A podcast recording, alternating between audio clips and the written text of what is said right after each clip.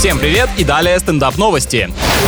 Японский миллиардер, который в качестве космического туриста отправится на МКС, попросил придумать ему занятие для полета. Главный критерий — чем глупее, тем лучше. Ну, это ему прямая дорога к тиктокерам. Как пример, он рассказал, что собирается проверить, может ли человек передвигаться в невесомости с помощью выпускания газов из собственного кишечника. Я бы таких людей пачками с нашей планеты отправлял, но, к сожалению, это стоит около 40 миллионов долларов. Вместе с собой олигарх возьмет одного помощника. Да, ведь такую дичь творить совсем без зрителей как-то не очень интересно.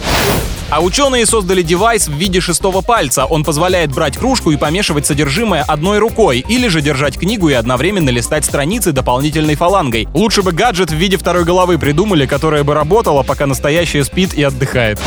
С вами был Андрей Фролов. Больше новостей на energyfm.ru.